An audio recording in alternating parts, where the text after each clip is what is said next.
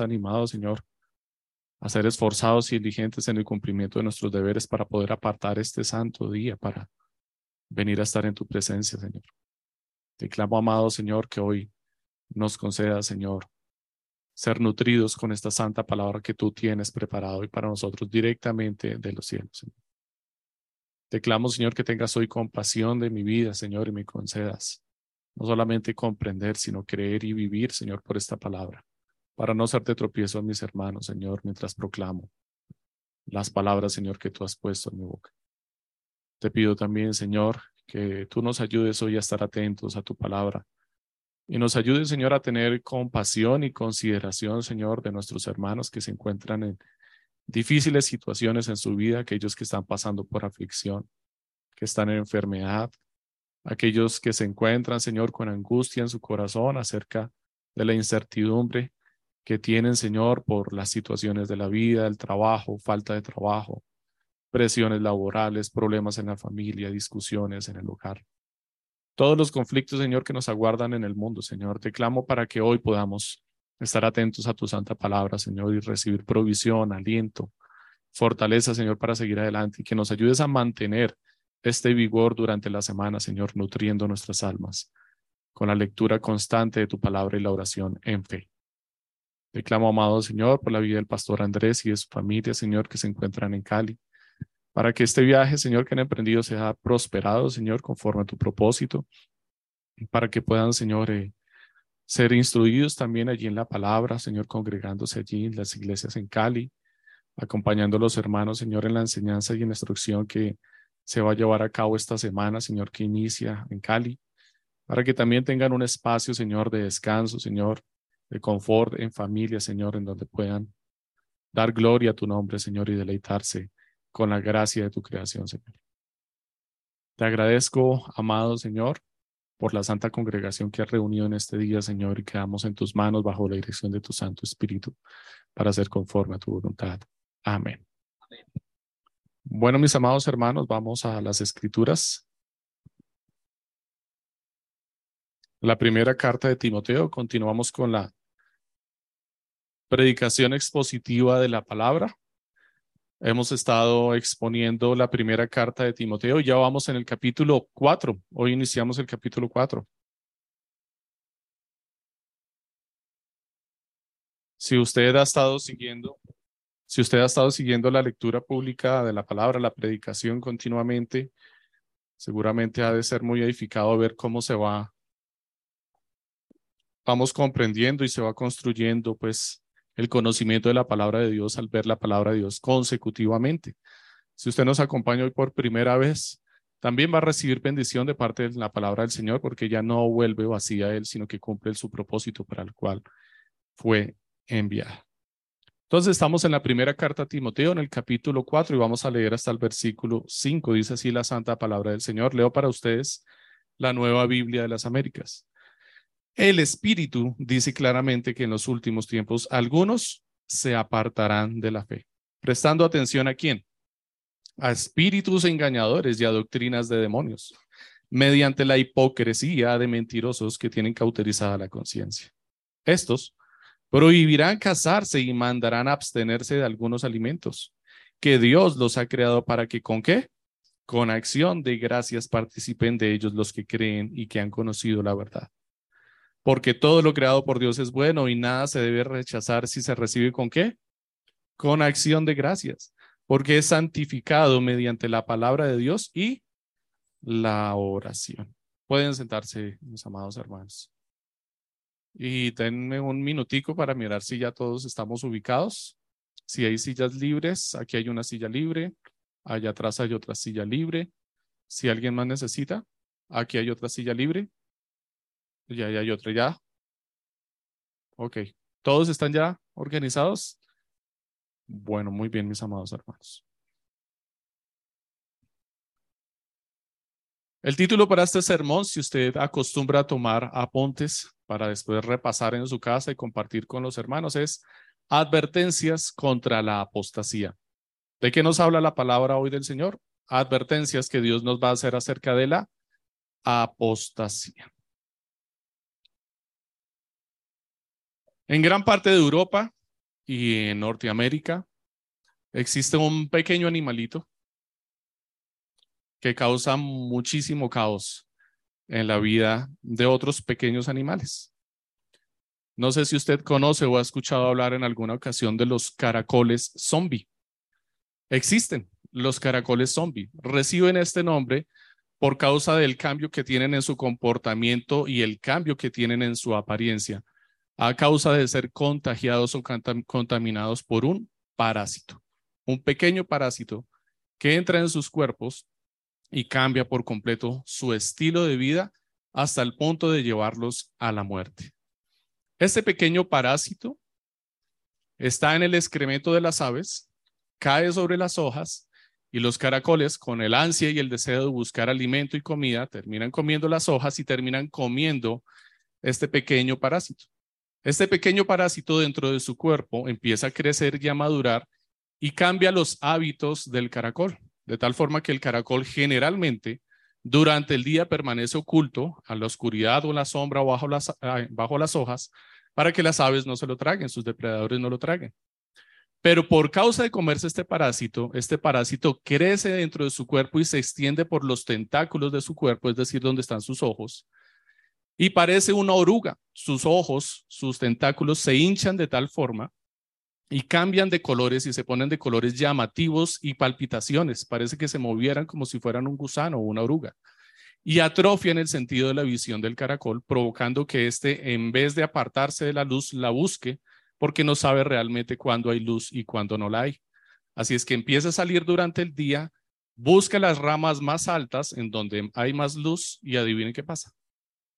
Vienen las aves y se lo tragan. Y se tragan el parásito. Y este parásito termina su etapa de maduración en el intestino del ave. Allí pone nuevamente sus huevos. ¿Y qué va a ocurrir con esos huevos? Van a ser excretados por esta ave van a caer sobre las plantas que se van a comer nuevamente otros caracoles. ¿Para qué nos sirve esta introducción, mis amados hermanos? Hay un mal que aqueja la humanidad desde la caída de Adán y Eva. Un mal que inició cuando Adán descuidó su deber de cuidar el huerto y Eva prestó su oído a las palabras engañosas e hipócritas de Satanás, porque es así como lo describe Pablo aquí. Dice el Espíritu, dice claramente que en los últimos tiempos algunos se apartarán de la fe prestando atención a quién? A espíritus engañadores y a doctrinas de demonios, mediante la hipocresía de mentirosos que tienen cauterizada la conciencia. Este mal se hace evidente cuando desobedecemos a Dios, pero nace de un corazón olvidadizo y desagradecido.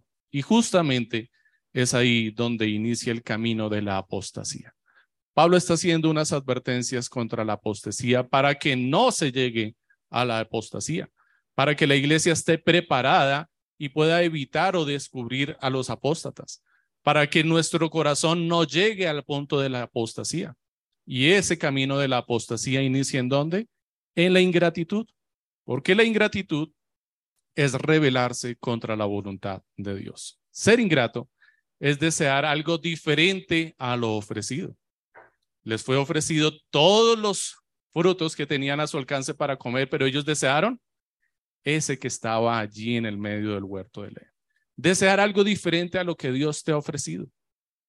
Ser ingrato es considerar más altos o superiores tus planes y tus caminos que tus, o tus expectativas que los planes o la voluntad que Dios te está ofreciendo.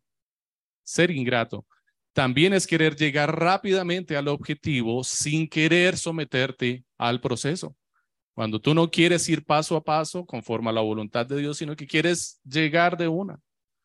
Ser ingrato es callar cuando hay algo que reconocer o hablar de tus bondades cuando deberías estar reconociendo las bondades de otro. Ser ingrato es hablar mal de los beneficios recibidos o compararlos menoscabándolos. Como alguien dijo en algún momento en la historia de la creación, la mujer que tú me diste, menoscabando la obra, la creación de la mano de Dios que le había sido dada para acompañarle.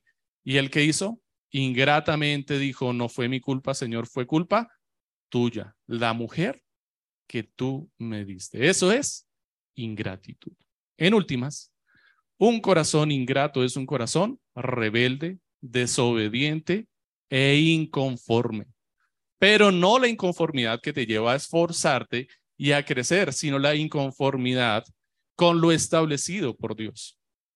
El ingrato vive inconforme con la verdad de la palabra y siempre está buscando algo más.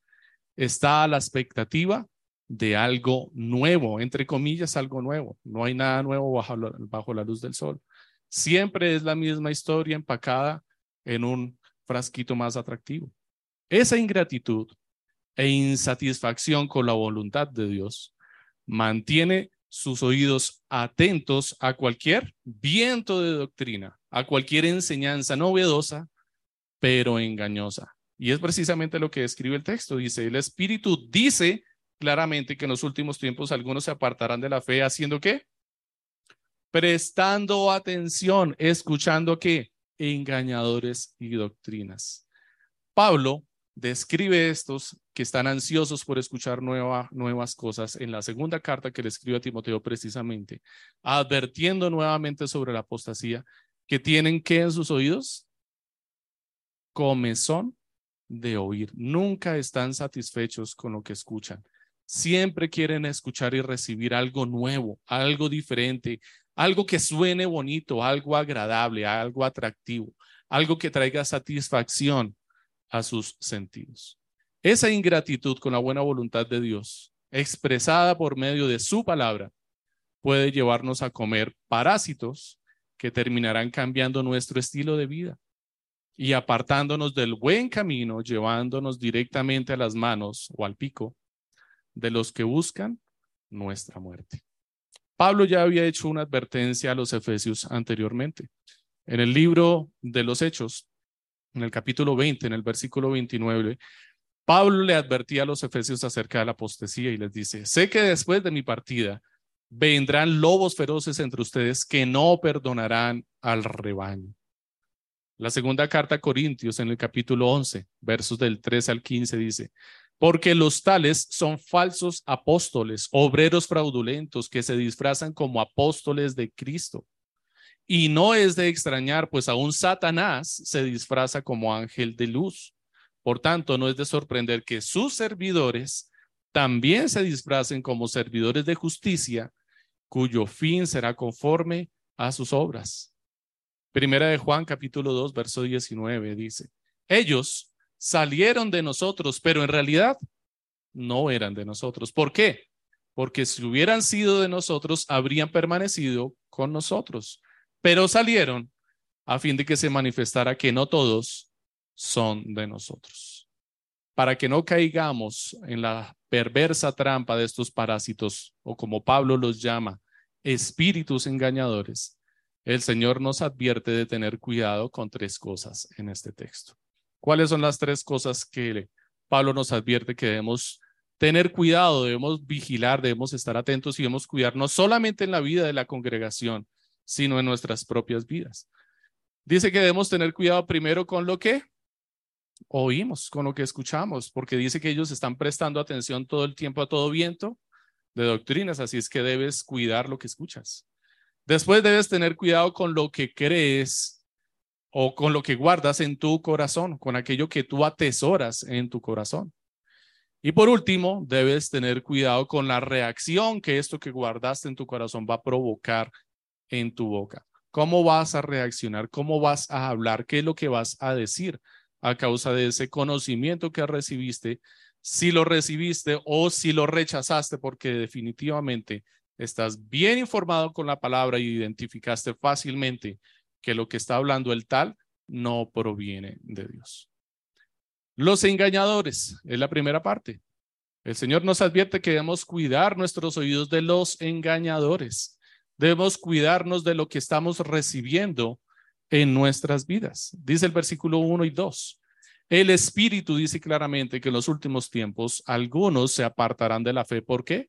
Porque estarán prestando atención a espíritus engañadores y a doctrinas de demonios, mediante la hipocresía de mentirosos que tienen cauterizada la conciencia. Antes de continuar con el estudio del texto, permítame hacer el ejercicio de identificar los protagonistas de esta porción del texto, a ver cuántos logramos identificar. Pues, ¿quiénes tenemos? ¿Cuál es el primer protagonista de esta parte del texto? El Espíritu. ¿Cuál Espíritu?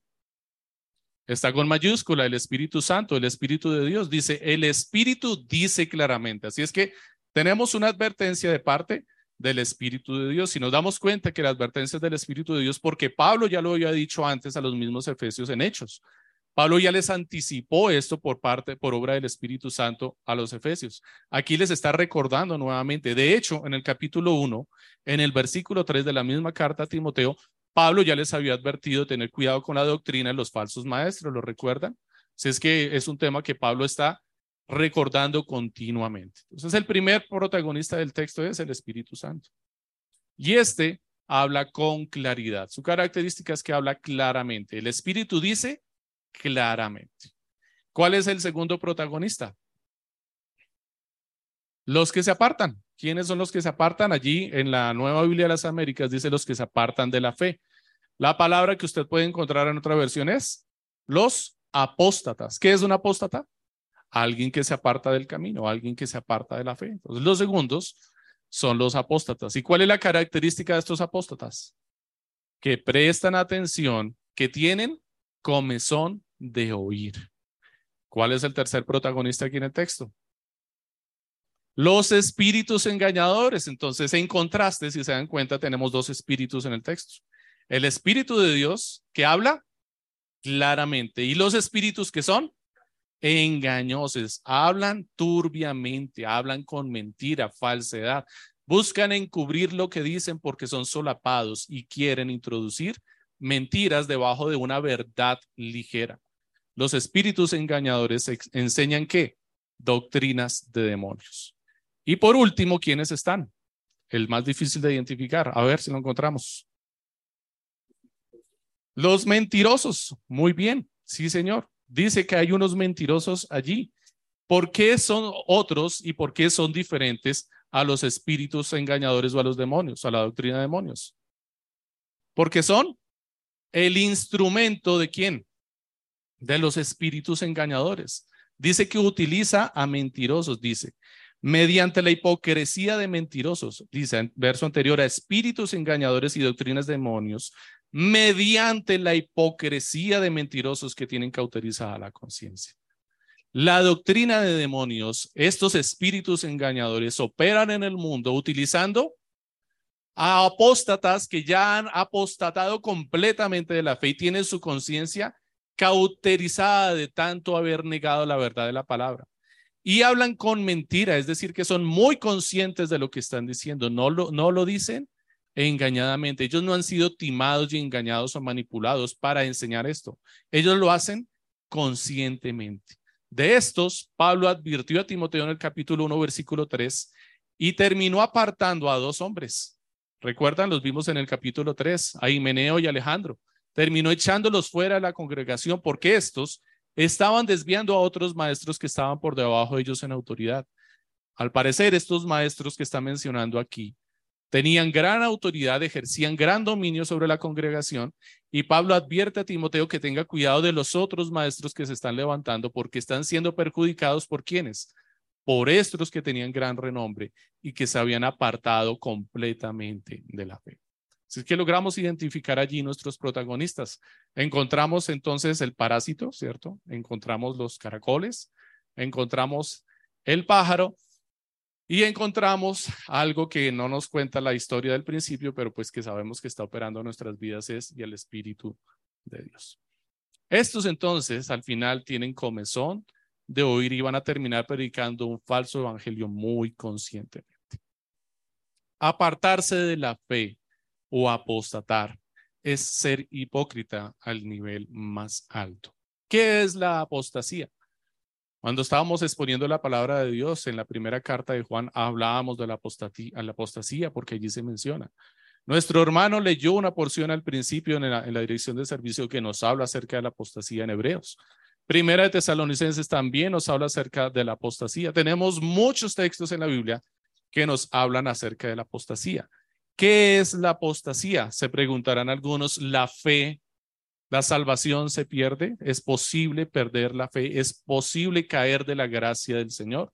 No, no es posible caer de la gracia del Señor. Apostatar de la fe no es perder la salvación. Apostatar de la fe es poner en evidencia lo hipócritas que somos en nuestro corazón, que nunca fuimos salvos o que nunca aquellos que apostatan de la fe estuvieron dentro de la fe.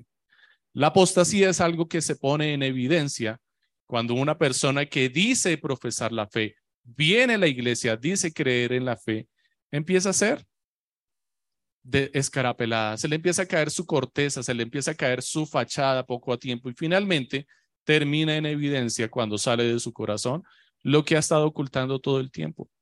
El apóstata entonces no es un creyente, es alguien que pasa por creyente, es un lobo disfrazado de oveja, que inicialmente tiene el deseo en sus fuerzas y en su capacidad de buscar y agradar a Dios, pero nunca ha llegado a la fe, nunca ha creído en el Señor Jesucristo plena y perfectamente, nunca ha puesto toda su confianza en Él, sino que aún sigue confiando en sus esfuerzos, en sus propios ídolos, ídolos, fruto de las ambiciones de su corazón. Busca hacer sus propios planes a su propia voluntad. Menosprecia el consejo. Nuestro hermano nos decía al principio que la iglesia se cuida cuando unos a los otros se exhortan continuamente. Pues bueno, estos empiezan a ponerse en evidencia cuando tú les exhortas y les dicen, mi hermano, mira, ten cuidado con tal cosa, te vi haciendo tal cosa, ten cuidado, puedes caer. Como reaccione este hermano, posiblemente va a empezar a poner en evidencia lo que hay guardado en su corazón. Claro, a ninguno de nosotros nos gusta que nos exhorten y nos llamen la atención. Seguramente la primera vamos a responder mal, pero la palabra de Dios dice que su espíritu opera en nosotros, así es que seguramente Después de que nos calmemos un poquito y reflexionemos, diremos, sí, mi hermano tenía razón, voy a catar y se hará evidente la obra del Espíritu de Dios en nuestras vidas. El Espíritu que habla con claridad. Así es que esto es la apostasía. La apostasía no es perder la salvación. La apostasía es cuando se hace evidente que alguien que aparentemente andaba en la fe no estaba en la fe y termina sacando a la luz pelando el cobre, como diríamos nosotros, mostrando su verdadera naturaleza. Amada iglesia, la advertencia del Espíritu Santo no es algo que puede llegar a pasar. La apostasía no es una posibilidad en la iglesia. Ciertamente es algo que ya está pasando desde que Jesús ascendió a los cielos. La apostasía es algo que puede ocurrir y va a ocurrir en cualquier congregación, en todo lugar del mundo que lleva años ocurriendo y que seguramente puede estar golpeando la puerta de nuestra congregación. O va a llegar en algún momento, o tal vez ya hemos pasado por ahí. La apostasía es una advertencia real de la cual, a la cual debemos estar apercibidos, preparados y debemos estar vigilantes. Estos apóstatas, hipócritas, mentirosos e ingratos, como los describe la escritura, son inconformes de la claridad y sencillez del Evangelio y buscan enseñanzas místicas que exalten las capacidades humanas antes que la voluntad y el poder de Dios. Sabemos por la palabra de Dios que nuestra confianza está toda puesta desde principio hasta final en Jesucristo y su obra. ¿Qué podemos hacer nosotros delante del Señor para ganar algo? Nada. Todo lo ha hecho él de principio a final. Él lo es todo de principio a final. Pero el apóstata o el que está en camino a apostasía se caracteriza porque busca algo que le glorifique a él, algo por lo que pueda decir, yo hice, yo participé, yo puse un granito de arena. Por eso terminan poniendo atención, inclinando su oído a enseñanzas místicas que le atribuyen más valor a la capacidad o al esfuerzo humano que a la obra de Dios o a la divinidad que consideren ellos dentro de su eh, desviación de la doctrina de la verdad. Dice Romanos capítulo 1, versículo 21, lo leíamos la semana pasada. Habiendo conocido a Dios, no lo glorificaron como a Dios ni le dieron gracias. ¿En qué se fundamenta entonces el camino de la apostasía, decíamos al principio? En que no dieron gracias al Creador, habiéndole conocido. Le vieron, supieron quién era, pero en vez de glorificar a Dios y en vez de darle gracias, se envanecieron en su razonamiento, dice, y su necio corazón fue entenebrecido. La falta de gratitud, pues, entonces es el camino a la apostasía. La semana pasada hablábamos del servicio. Cambiábamos esa palabra, utilizábamos otra que significa lo mismo. ¿Era cuál? Adoración. Servicio y adoración son sinónimos. Pues bueno, mi amado hermano, añade otra palabra ahí que va a terminar completando la idea. Gratitud. Servir al Señor, adorar en la casa del Señor es gratitud. Tú das las gracias cuando recibes algo. ¿Y qué has recibido de parte de Dios? Todo. Así es que se espera de ti. Gratitud. El que tú sirvas y adores al Señor es gratitud. Esa es la disposición de tu corazón hacia el Señor a la hora de servirle y adorarle. Agradecerle, vivir en gratitud delante del Señor es la vida del creyente. Vivir agradecidos es nuestra vida. Si Adán hubiera hecho su trabajo en el principio, en el huerto del Edén, la serpiente no había pasado de la primer palabra que le dijo a Eva. ¿Cuál fue la primera palabra que la serpiente le dijo a Eva? Con que, con que, con que Dios os ha dicho. Solamente con esa palabra era suficiente para que Adán, conocedor de la voluntad de Dios, pudiera identificar que Satanás tenía una mala intención. ¿Por qué se puede identificar solamente con esa palabra? Porque estaba cuestionando a Dios. Estaba cuestionando la voluntad de Dios. Tenía una actitud de ingratitud en su corazón. Estaba insatisfecho e inconforme y cuestionó al Creador. Le estaba cuestionando acerca de su creación y de la perfección de su creación. Y Adán debió haber identificado o debió haber cortado la increpancia que estaba haciendo Satanás allí delante de Eva. Nuestro corazón debe estar preparado de la misma forma, mis amados hermanos, para que podamos identificar la ingratitud en nuestras vidas, en la vida de la iglesia y de nuestros hermanos, para que la apostasía no, ve, no venga, no llegue a la congregación y no nos afecte. Una apostasía o una ingratitud como la que evidenciamos también en el corazón de Mical. ¿Recuerdan quién era Mical? La hija de Saúl, esposa, primera esposa de quién? Del rey David. Cuando el rey David entraba con el arca del Señor a su tierra nuevamente, el Señor David, ¿qué estaba haciendo? Danzaba de alegría delante del Señor. ¿Y qué hizo Mical? Le reprochó le dijo, qué distinguido te veías danzando y exhibiéndote delante de las sirvientas y delante del pueblo del Señor. Y consecuencia de su reproche, de su falta de ingratitud, de su inconformidad con la voluntad de Dios y en vez de deleitarse con su esposo en la presencia del Señor, recibió castigo de parte del Señor. ¿Recuerdan la consecuencia final? Dice que no, tuvo, no pudo tener hijos servir al Señor finalmente, adorar al Señor es cuestión de gratitud. Es la gratitud que tú tienes hacia Dios porque has entendido y tienes claro que Él es el Señor de la creación y que todo lo que tú tienes no es por tu esfuerzo, no es porque tú lo conseguiste, no es porque lo heredaste, no es porque lo sudaste, sino porque el Señor ha tenido compasión de ti y te lo ha concedido. Tienes que ser agradecido con el Señor porque aún el Señor te ha dado algo mejor que lo que tú crees que has conseguido por tus esfuerzos y es la salvación, que no la logras y no la vas a obtener por obra alguna, esfuerzo alguno o sacrificio alguno. Así es que si tú tienes buenas obras para servir al Señor, son como consecuencia de que has entendido que Él obró por ti y tú estás agradecido. Toda obra que tú emprendas para servir al Señor es como gratitud por la obra que Dios ha hecho en tu vida.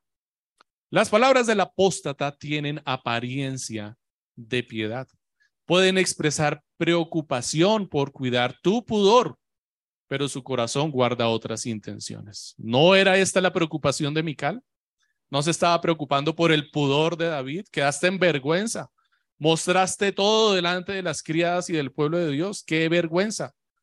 Podríamos decir nosotros que la apostasía tiene una apariencia de piedad porque diríamos, claro, ella se está preocupando porque David no quede en vergüenza. Está cuidando su pudor, pero sus intenciones realmente eran otras. Y así se disfraza la apostasía en el corazón, mis amados hermanos. Tiene una apariencia de piedad. Así es que vamos a empezar por discernir la diferencia entre la apariencia de piedad que tiene la apostasía y la verdadera piedad de la cual Pablo habla abundantemente precisamente en la carta a Timoteo. Póngase a leer esta semana rápidamente la carta, no va a tardar mucho y busque cuántas veces se encuentra allí la palabra piedad. Y va a ver cuánto Pablo tiene que hablarnos acerca de la verdadera piedad. ¿Cómo discernir las intenciones? El siguiente versículo nos lo dice, dice, los que creen y conocen la verdad participan con acciones de gracias. ¿Cómo dice? Los que creen y conocen la verdad participan con acciones de gracias. Allí identificamos verdaderamente las intenciones del corazón. ¿Cómo está obrando un corazón agradecido con verdadera piedad o está buscando realmente solamente la apariencia de pudor o la apariencia de piedad, como busca el ascetismo y otras enseñanzas? Siguiente punto nos dice entonces cómo cuidar nuestro corazón. ¿Cómo debemos cuidar aquello que guardamos en nuestro corazón? Aquello que hemos oído y recibido y que vamos a atesorar en nuestro corazón. ¿Cómo vamos a hacer para cuidar que lo que estemos guardando allí no sea algo que corrompa nuestro entendimiento de la voluntad de Dios? Dice el versículo 3. Estos prohibirán casarse y mandarán abstenerse de algunos alimentos que Dios los ha creado para que con acciones de gracias participen de ellos. Los que creen y que han conocido la verdad. El apóstata, en simulación de piedad, prohibirá cosas que Dios creó como buenas y las llamará malas e irá en contra de la verdad la apostasía de la que el Espíritu de Dios advierte a la iglesia por medio de Pablo tiene como propósito apartar de la fe verdadera por medio de enseñanzas que parecen piadosas. Miren usted de lo piadoso que podría parecer que se abstengan de cazar las personas y se abstengan de comer ciertos alimentos. Podemos inferir por otros textos de las escrituras que están en el mismo contexto que seguramente se refiere a abstenerse de comer carne, o particularmente carne sacrificada a los ídolos o carne que los judíos consideraban impura, como la carne de los cerdos, por poner un ejemplo rápidamente. Que hay cierta piedad en abstenerse de comer esta carne. Claramente ya vamos entendiendo que es muy posible que la enseñanza que se estaba filtrando allí y que se estaba levantando como apostasía tenía que ver con las costumbres judías o muy posiblemente con las costumbres esenias de los judíos que también tenían estos hábitos ascetistas o del ascetismo. Ascetismo es precisamente abstenerse de ciertas cosas en apariencia de piedad. Y era lo que ellos promovían, abstenerse del matrimonio y abstenerse de ciertas comidas para mantenerse puro y santo, para no ser corrompido en su cuerpo. Otra idea que también se estaba divulgando y que el apóstol Juan también combate en la primera carta y que aquí para este momento tenía sus inicios incipientes era el gnosticismo. Una idea que también enseña o cree que todo lo material y todo lo físico es corrupto. Por lo tanto, si quisiéramos mantenernos limpios, deberíamos abstenernos de todo lo físico o lo material. Por lo tanto, ellos buscaban abstenerse del contacto sexual, es decir, del matrimonio, y buscaban abstenerse de comer carne de animales para mantenerse puros. De hecho, iban al extremo algunas vertientes del nostricismo que buscaban abolir todo tipo de alimentación, pues porque finalmente todo era físico. Y eran extremos y realmente lo que promovían era el lo que promovían, perdón, era el ayuno completo. Estos eran los tipos de prohibiciones que íbamos a encontrar en este tiempo y que posiblemente se estaban filtrando en la iglesia, empezando por la enseñanza judía de abstenerse del matrimonio y de ciertos alimentos que ellos consideraban impuros. Pablo es muy claro, a pesar de todo esto, en decirnos que el origen de estas prohibiciones no es ni de los judíos, ni es de los esenios, ni es de los gnósticos. ¿Cuál es el origen de estas prohibiciones? Lo leímos al principio. Espíritus engañadores. Doctrinas de demonios. ¿Por qué esta es la idea original de Satanás? Esta es la idea original de Satanás, una actitud de ingratitud hacia la creación de Dios, considerando que todo lo que Dios ha creado no es bueno y ha de ser rechazado, y él promoviendo esta idea ha llegado al corazón de estos hombres que han sido manipulados, engañados y finalmente terminaron creyendo la mentira y ahora con sedicia promueven esta mentira. La mentira de que la pureza se obtiene absteniéndose de la creación de Dios. La idea de considerar que hay más piedad en una persona célibe, es decir, en una persona que no se ha casado, que no ha tenido relaciones sexuales, y que es más piadoso aquel que se abstiene de comer carne que el que la come, es una idea legalista, es decir, que le añade leyes a la ley de Dios. Legalismo, y aclaramos, haciendo el paréntesis, no es el deseo de cumplir la ley de Dios, porque ciertamente esa idea anda muy divulgada entre las iglesias cristianas. Cuando alguien tiene el, anhelo y el deseo de cumplir con la ley de Dios y la voluntad de Dios, le llaman legalista. Y esto no es legalismo. Legalismo es añadir a la ley de Dios leyes de hombres. Eso es legalismo. Cuando en el anhelo o en el deseo bueno o corrompido de querer cumplir con la voluntad de Dios, tú terminas añadiendo o quitando más leyes a la voluntad de Dios. Esto es legalismo y tengo muy claro.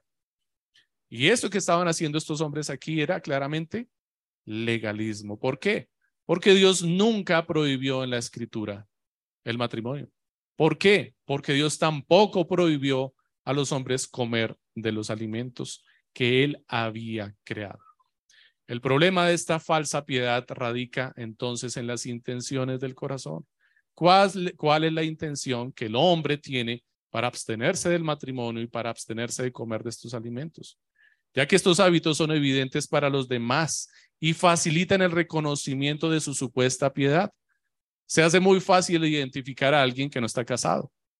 Y esto puede promover la idea de que es una persona más piadosa porque no se quiere casar, se va a mantener célibe para el Señor. ¡Wow! ¡Qué piadoso es! No está soltero porque no se pudo casar, es que está soltero porque no se quiere casar para servir a Dios. Y esto genera inmediatamente en todos los demás la admiración, ¿cierto? Y dice, wow, qué piadoso es este hombre, qué piadosa es esta mujer. Se abstiene de comer ciertos alimentos, y es fácil de identificarlo, ¿cierto? Porque pues es algo que finalmente se va a hacer evidente. Cuando tú lo invites a la casa y te diga, mi hermano, no puedo comer de eso porque soy alguien piadoso y ciertamente no quiero contaminarme, eso se va a divulgar y todo el mundo lo va a conocer. Y todos van a decir, qué piadoso, realmente es piadoso, mírenlo. Es capaz de dominar su cuerpo y abstenerse de comer la carnita rica con el gordito y el chicharrón. Es muy piadoso, pero es nuestro pensamiento. Así es como nosotros consideramos a aquellos que aparentan de piedad, porque finalmente termina levantándose como una apariencia de piedad.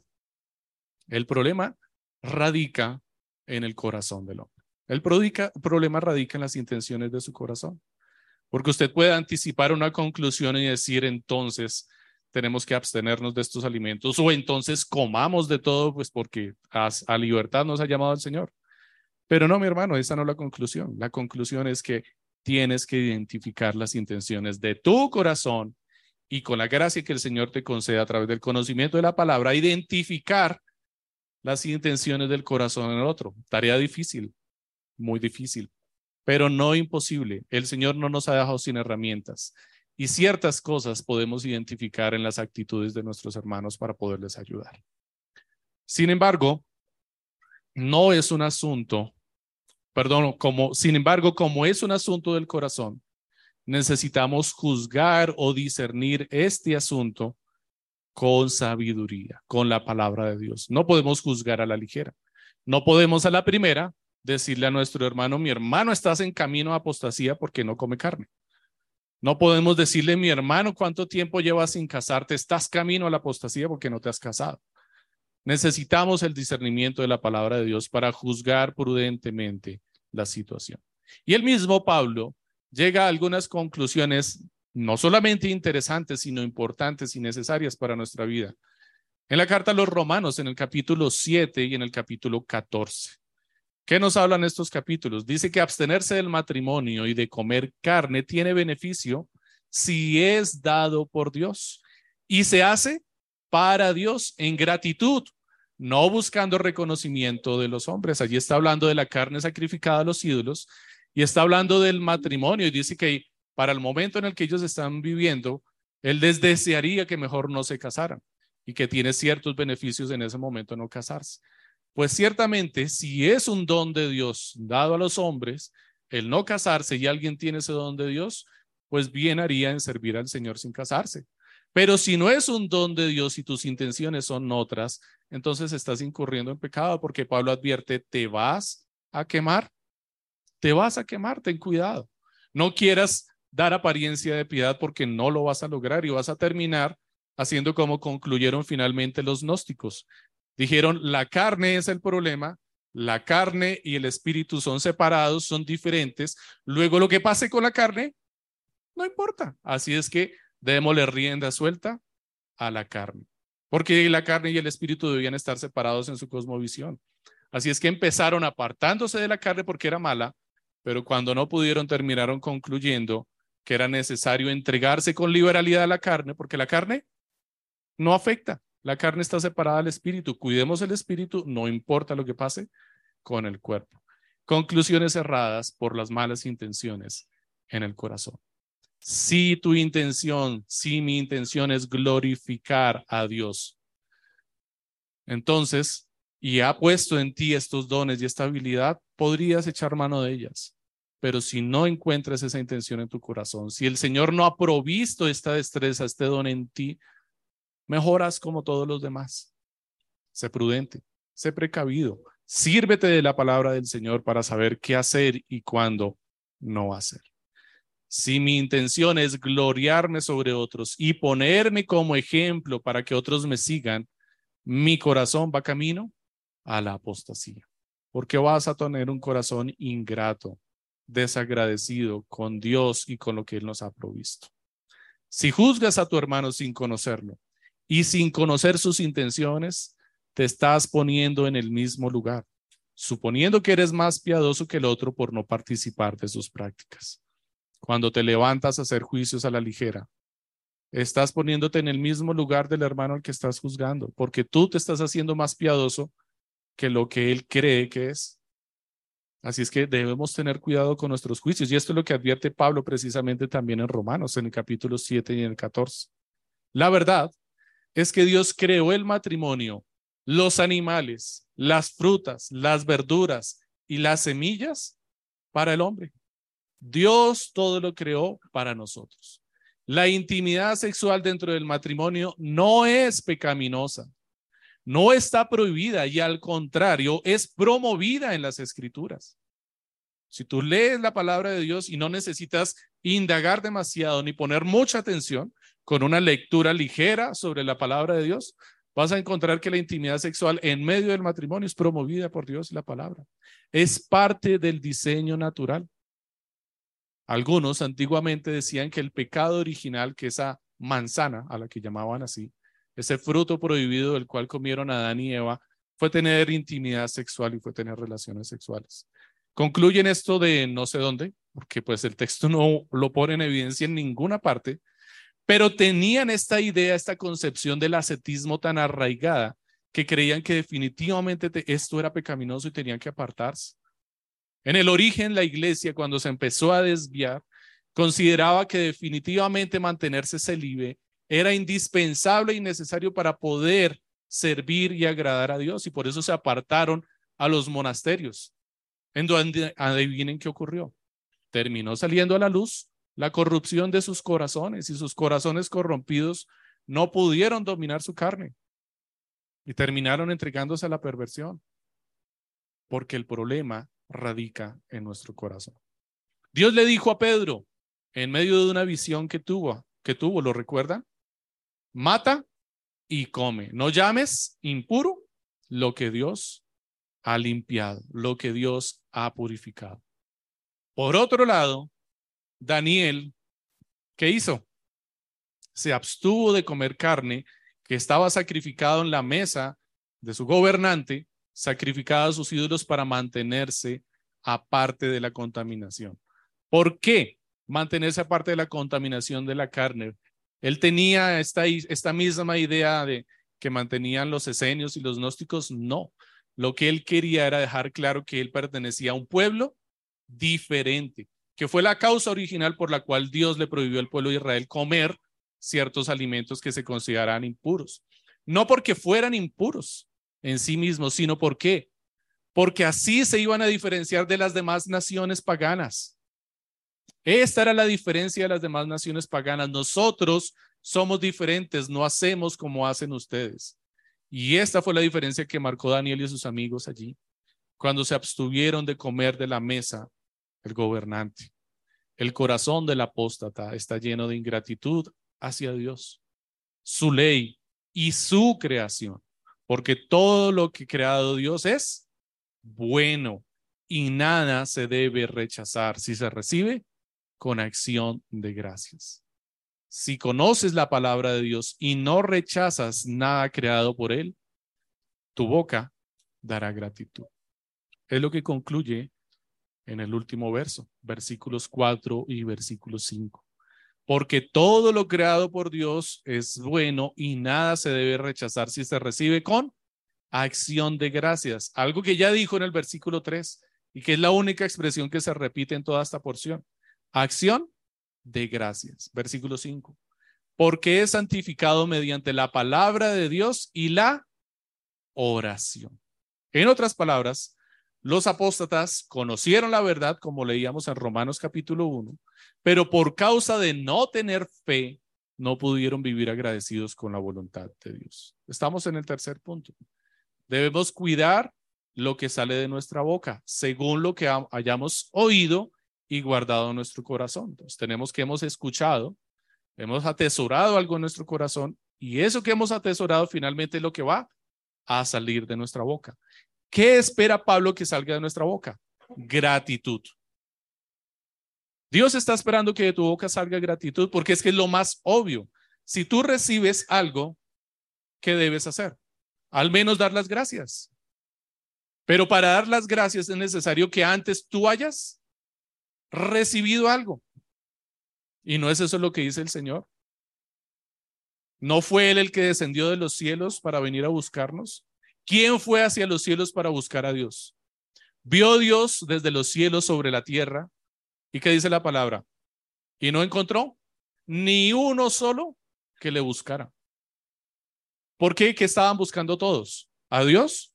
No, estaban buscando un favor de Dios, un milagro de Dios, un beneficio de Dios, pero a Dios nadie le estaba buscando. ¿Por qué debemos ser agradecidos? Porque Él fue el primero. Él fue el que nos dio. Él se dio a sí mismo completamente hacia nosotros. Lo mínimo que se espera de nosotros es gratitud hacia Dios. Ah, pero entonces eso es solamente para los creyentes. Pues no, porque aún la creación, los incrédulos allá afuera, están gozando, recibiendo y disfrutando hoy de qué? De la creación de Dios. Es su obra, es su mundo, como decía alguien cuando orábamos en las clases de los chicos, una hermana. Empezaba orando así. Señor, gracias porque nos has concedido estar en tu mundo. Y con esas primeras palabras yo me perdí el resto de la oración. Yo quedé como, estamos en su mundo.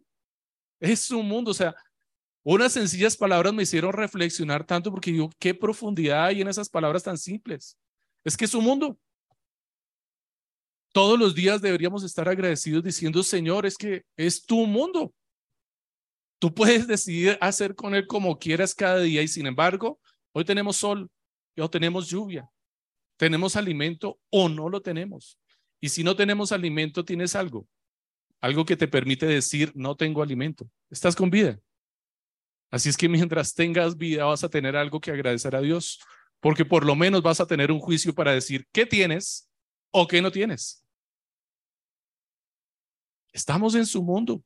¿Qué nos espera delante de Dios? Gratitud. Adoración y servicio es estar agradecidos con Dios. Aquello que oyes y atesoras en tu corazón será finalmente entonces lo que saldrá de tu boca. Y del apóstata no sale gratitud, porque ciertamente lo que escuchó era basura, mentiras, engaños, doctrinas de demonios, porque tenía comezón de oír. ¿Y qué atesoró en su corazón? Lo que le convenía, lo que le gustaba, lo que iba conforme a sus planes. ¿Y de qué habla su boca finalmente? De ingratitud, mentiras, engaños e hipocresías, dice Pablo, que es lo que sale de su boca. Mis amados hermanos, escuchen esto con atención. Aún un mal matrimonio es santificado por el conocimiento de la palabra de Dios. Las oraciones del creyente y sus acciones de gracias. Es lo que dice Pablo en Primera de Corintios. Si un matrimonio entre dos entre incrédulos y entre esos incrédulos uno llega a la fe, uno es salvo y el otro no, ¿qué dice la palabra de Dios? Que los hijos de ese matrimonio son santos. Ese matrimonio es santificado por causa del creyente por causa de sus oraciones y de su testimonio. ¿Por qué? Porque Dios está llamando al incrédulo continuamente a la salvación. Debemos estar agradecidos, el creyente debe estar agradecido con Dios en medio de ese matrimonio difícil, porque le está dando el privilegio de ser herramienta en manos de Dios para traer a otros a la fe, para tenerlo muy cerquita para que le testifique de su fe. Es un instrumento útil en las manos de Dios. Aún en medio de un matrimonio difícil como estos, debemos estar agradecidos.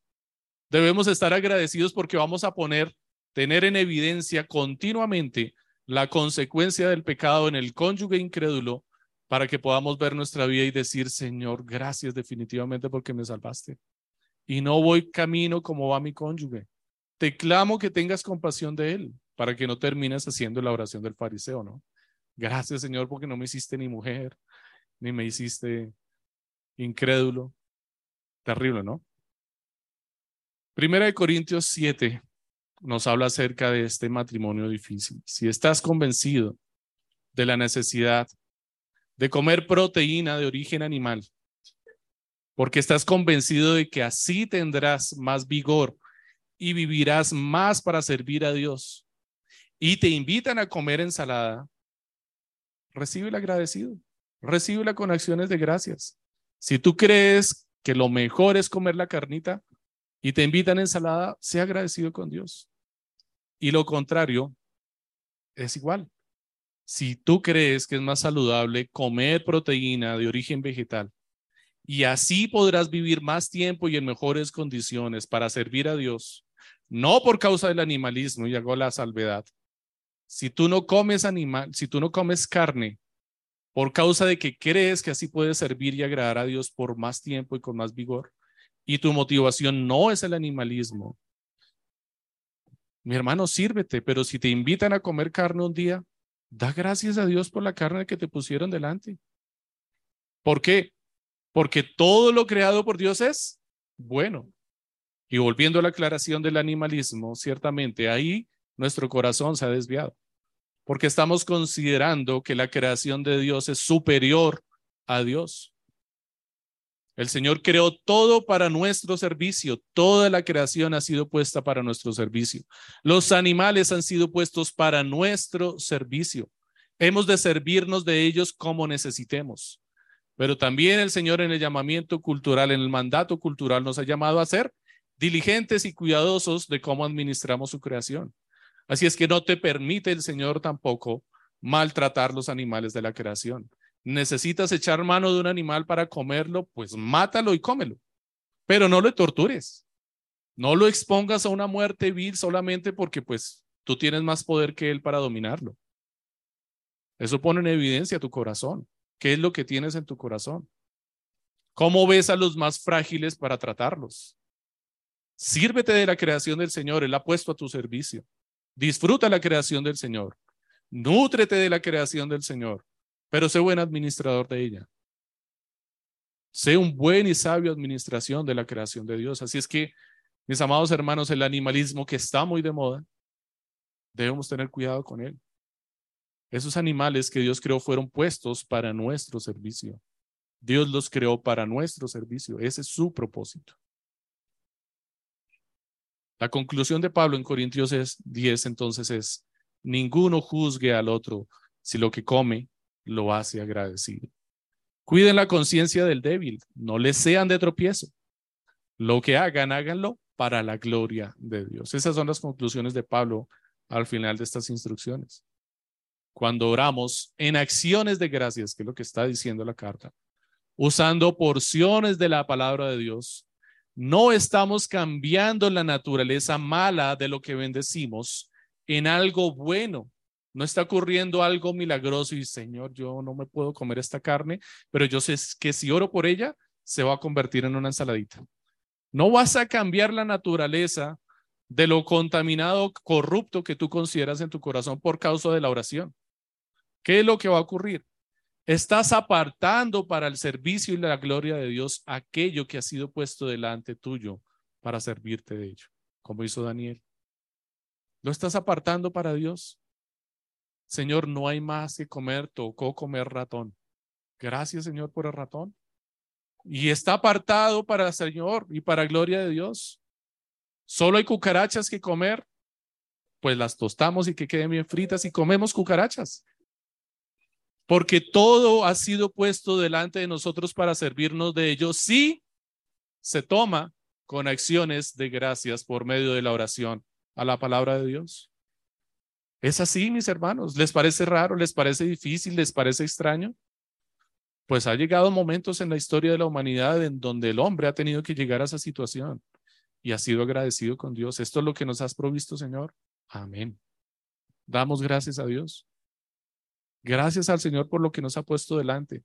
¿Tocó pasta? Gracias, Señor, por la pasta. Mañana tocó pasta. Gracias, Señor, por la pasta. Toda la semana tocó pasta. Amén. Gracias, Señor, por la pasta. La pasta al tercer día te va a cambiar el sabor y te vas a ver a carnita. No, mi hermano, no va a cambiar. Va a seguir siendo pasta. Y seguramente el quinto día te la vas a comer con más dificultad. Pero tienes que llamar a tu corazón a ser agradecido con Dios por medio de la palabra porque es lo que le ha provisto. Ahora, mis amados hermanos, seguramente la conclusión a la que todos llegamos después de escuchar todo esto es que tenemos que ser agradecidos. Si no queremos terminar apostatando de la fe. Pero eso no es la conclusión del sermón, mis hermanos. De forma natural todos llegaríamos a ese punto, pero esa no es la conclusión del sermón. ¿Y sabes por qué no puede ser esa la conclusión del sermón? Porque vas a terminar siendo legalista. Vas a caer al legalismo. Así es que, mi amado hermano, hazte la pregunta obvia de todo el sermón. ¿Cuál es esa pregunta obvia? ¿Eres agradecido? ¿Tú eres una persona agradecida? Examina tu corazón. No hagas un juicio ligero de los que ya hablamos. Evalúa tu corazón y revisa, ¿realmente eres una persona que ha vivido en gratitud delante de Dios y que puede seguir viviendo agradecido? Si tienes dificultad para examinar en tu corazón y encontrar la respuesta, quiero iluminar un poco tu corazón. De pronto está oscurecido allí, para que puedas ver con claridad. Adán y Eva, de quienes Dios declaró eran buenos en gran manera, de manera ingrata culparon la creación de Dios antes que reconocer su falta. Y ellos fueron creados perfectos.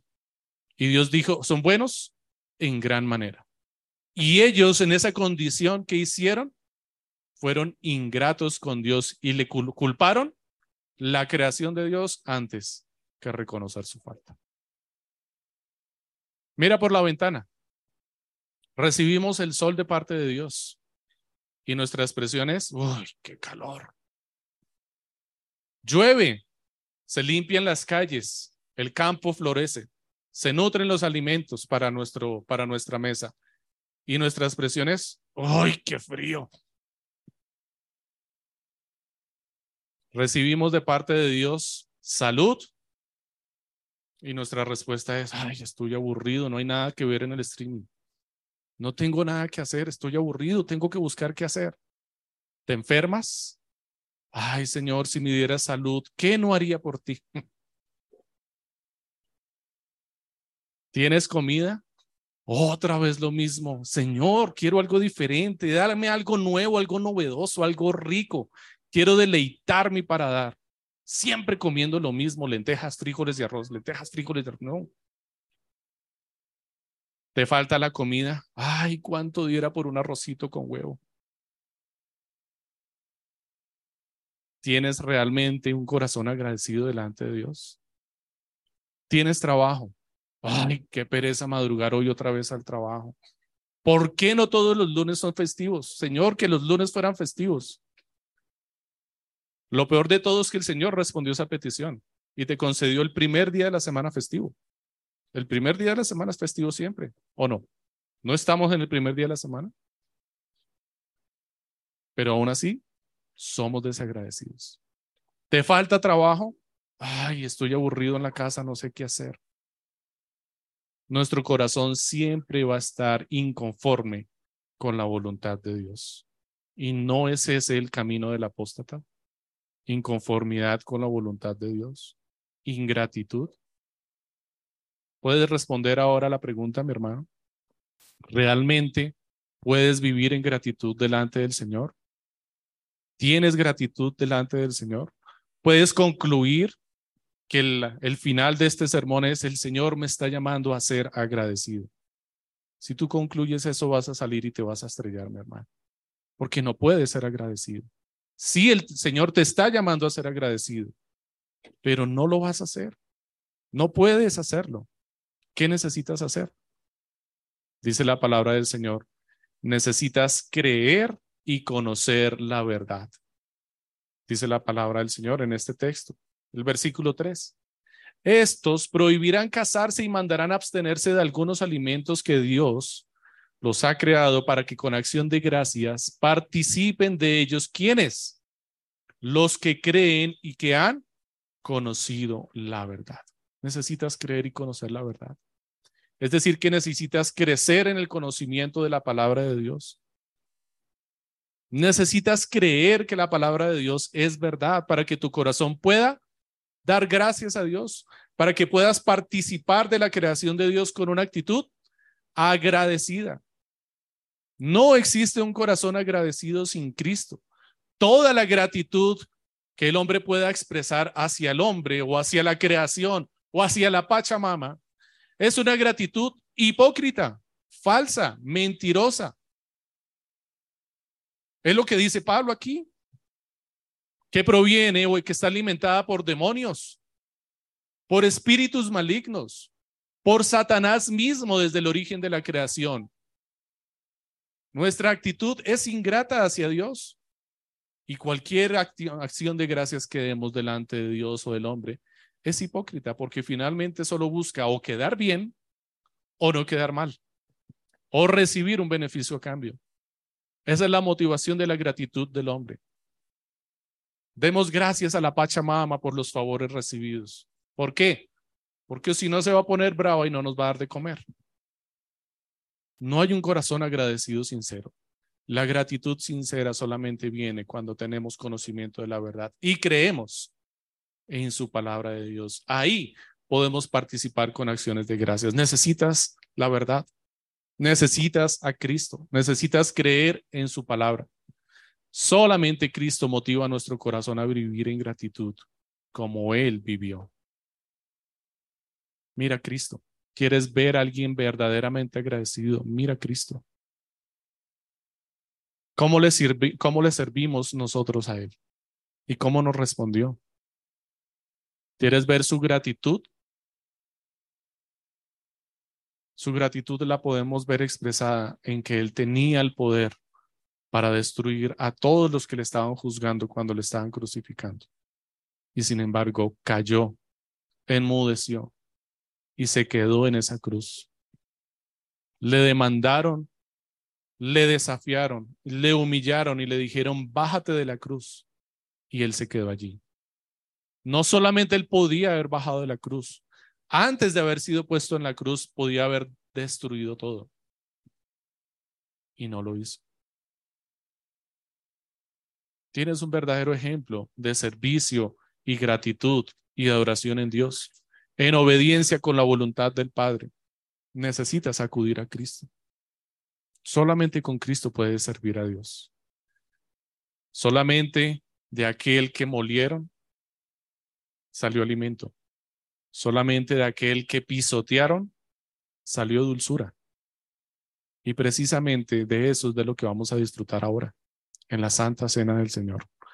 Aquel que molieron, aquel que trituraron, respondió con alimento para nuestras vidas. Aquel que pisotearon en el lagar, aquel que humillaron, aquel que exprimieron, de él brotó dulzura, el vino que endulza el corazón y alegra el corazón de los hombres. Esa es la Santa Cena que ha preparado el Señor para nosotros. Un momento de gratitud delante del Señor. Si tú vas a participar de la Santa Cena del Señor, entonces el llamado que Dios te hace es a que lo hagas con acciones de gracias, que vengas a Él con acción de gracias. La gratitud, mis hermanos, no es una palabra que se expresa. Gracias. La gratitud es una acción. Se hace evidente en tu conducta, tu comportamiento, el deseo de tu corazón, el anhelo que tienes en servir a aquel que te sirvió porque estás agradecido con él. El Señor descendió de los cielos y te sirvió. Tu respuesta es, gracias Señor, sírvele a él. Eso es acción de gracias. No es decir gracias y ya. Gracias fueron las que dio el leproso. ¿Qué hizo? Volvió. Diez leprosos fueron sanados y solamente uno regresó a dar gracias al Señor. No pegó el grito de donde estaba, gracias. Volvió a Él, vino a Él. Eso es una acción de gracias, que tú te mueves hacia el Señor para servir al Señor. ¿Quieres venir a la mesa del Señor? Escucha con atención lo que el Señor advierte para tu vida también, para que puedas participar de ella con acciones de gracias, con un deseo genuino, genuino y sincero en tu corazón. Porque yo recibí del Señor lo mismo que les he enseñado.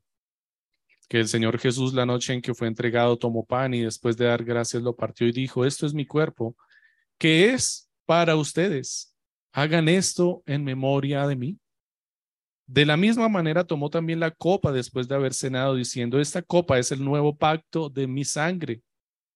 Hagan esto cuantas veces la beban en memoria de mí, porque todas las veces que coman este pan y beban esta copa, proclaman la muerte del Señor hasta que Él venga. De manera que el que come el pan o beba la copa del Señor indignamente será culpable del cuerpo y de la sangre del Señor. Por lo tanto, Examínese cada uno a sí mismo y entonces coma del pan y beba de la copa. Porque el que come y bebe sin discernir correctamente el cuerpo del Señor, come y bebe juicio para sí. Por esta razón hay muchos débiles y enfermos entre ustedes y muchos duermen.